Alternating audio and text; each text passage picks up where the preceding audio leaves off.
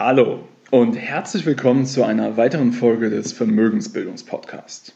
In der heutigen Folge möchte ich mal mit dir klären, was bedeutet eigentlich Vermögen? Denn immerhin heißt dieser Podcast ja Vermögensbildung.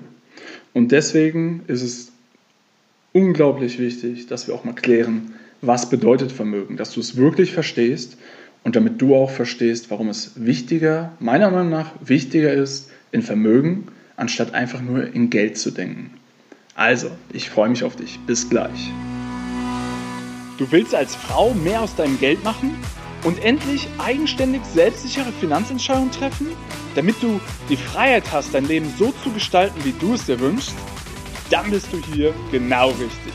Herzlich willkommen beim Vermögensbildungspodcast. Mein Name ist Florian Winkenbach. Ich bin erfahrener Finanzexperte und unabhängiger Finanzcoach für Frauen. In diesem Podcast erhältst du umfangreiches Expertenwissen und viele wertvolle Tipps für das richtige Mindset, um finanziell erfolgreich zu werden, kostspielige Fehler zu vermeiden und von echten Erfahrungen direkt aus der Praxis zu profitieren.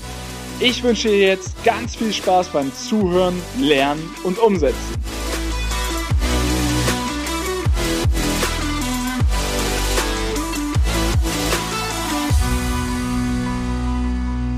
Was bedeutet also Vermögen?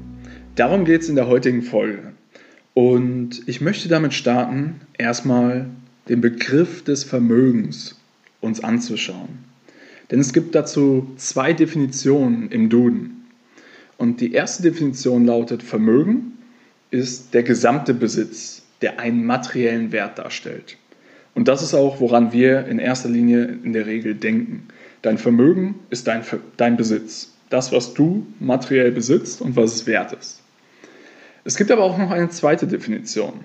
Und zwar bedeutet Vermögen auch die Fähigkeit und Kraft, etwas zu tun.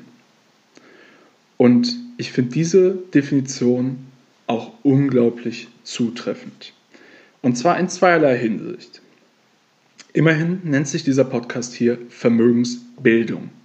Das heißt, es geht darum, durch die richtige Bildung sich in die Lage zu versetzen, die Fähigkeit zu haben, etwas zu tun, also sprich Vermögen zu bilden.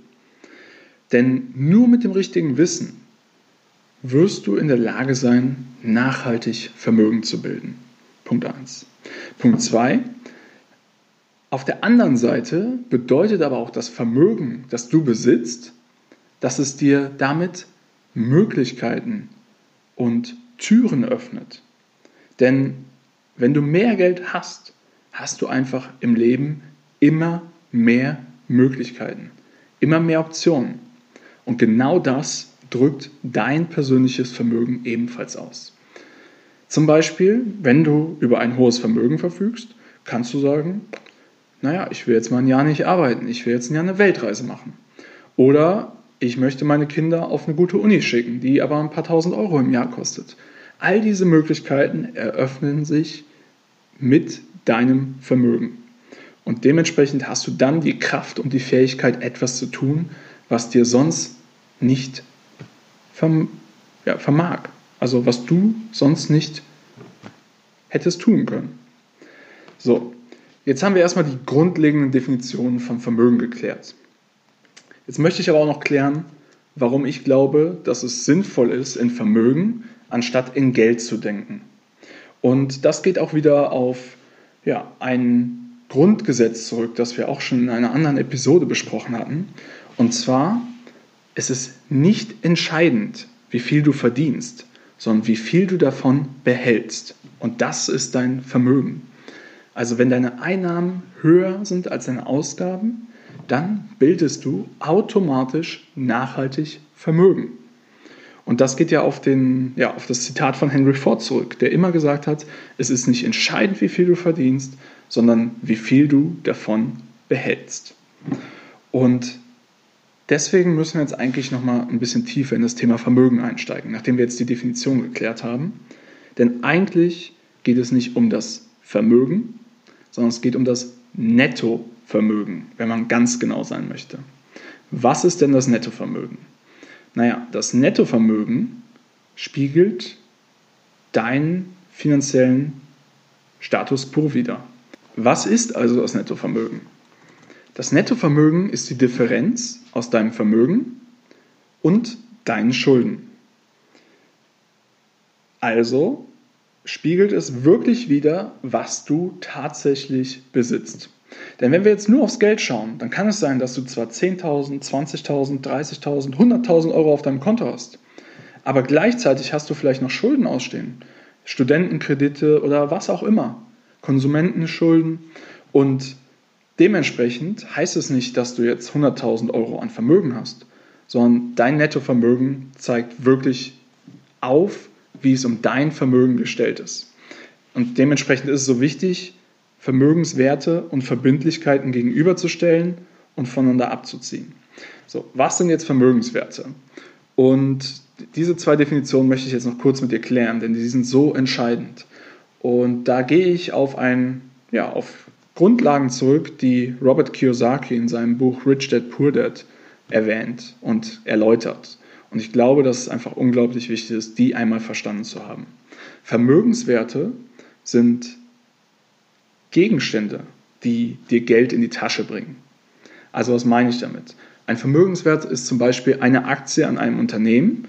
Dadurch hast du einen Eigentumsanteil an einem börsengelisteten Unternehmen und kriegst einmal im Jahr zum Beispiel eine Dividende ausgezahlt. Das heißt, dein, dein Vermögenswert, die Aktie, bringt dir mehr Geld in die Tasche. Und gleichzeitig profitierst du aber noch von Kurssteigerungen. Oder dir gehört eine Immobilie, die du vermietest. Dann bringt dir dieser Vermögenswert die monatliche Miete in die Tasche. Und all solche Vermögenswerte würden jetzt positiv zu Buche steigen. Auf der anderen Seite hast du aber Schulden. Was sind Schulden? Schulden sind Verbindlichkeiten.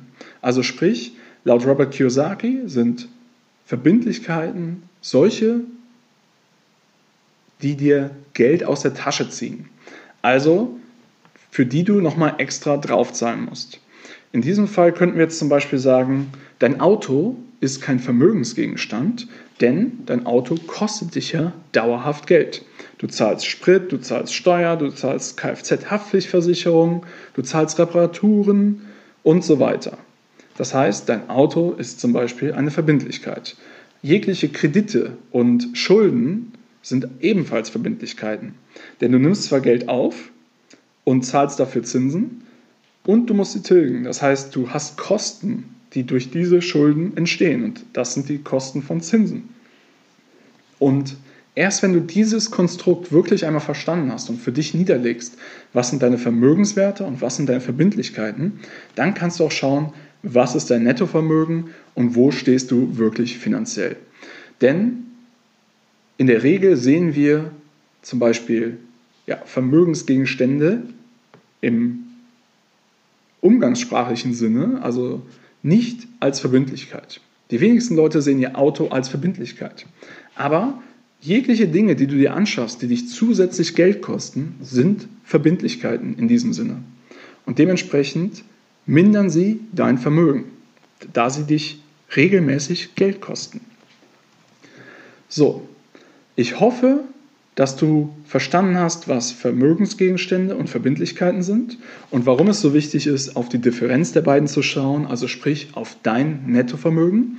Denn dieses Nettovermögen gibt dir einen ganz klaren Aufschluss darüber, wo du derzeit finanziell stehst. Also, am besten, du überlegst dir jetzt mal für dich, welche Vermögensgegenstände du derzeit hast, die dir Geld in die Tasche bringen und welche Verbindlichkeiten du derzeit hast, die dir Geld aus der Tasche ziehen. Und dann stellst du das mal gegenüber und kannst schauen, wo du derzeit finanziell stehst.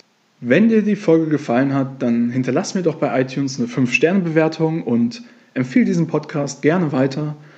Und ja, ich freue mich, wenn du auch in der nächsten Folge wieder mit dabei bist. Bis dahin, alles Gute, dein Florian Winkenbach.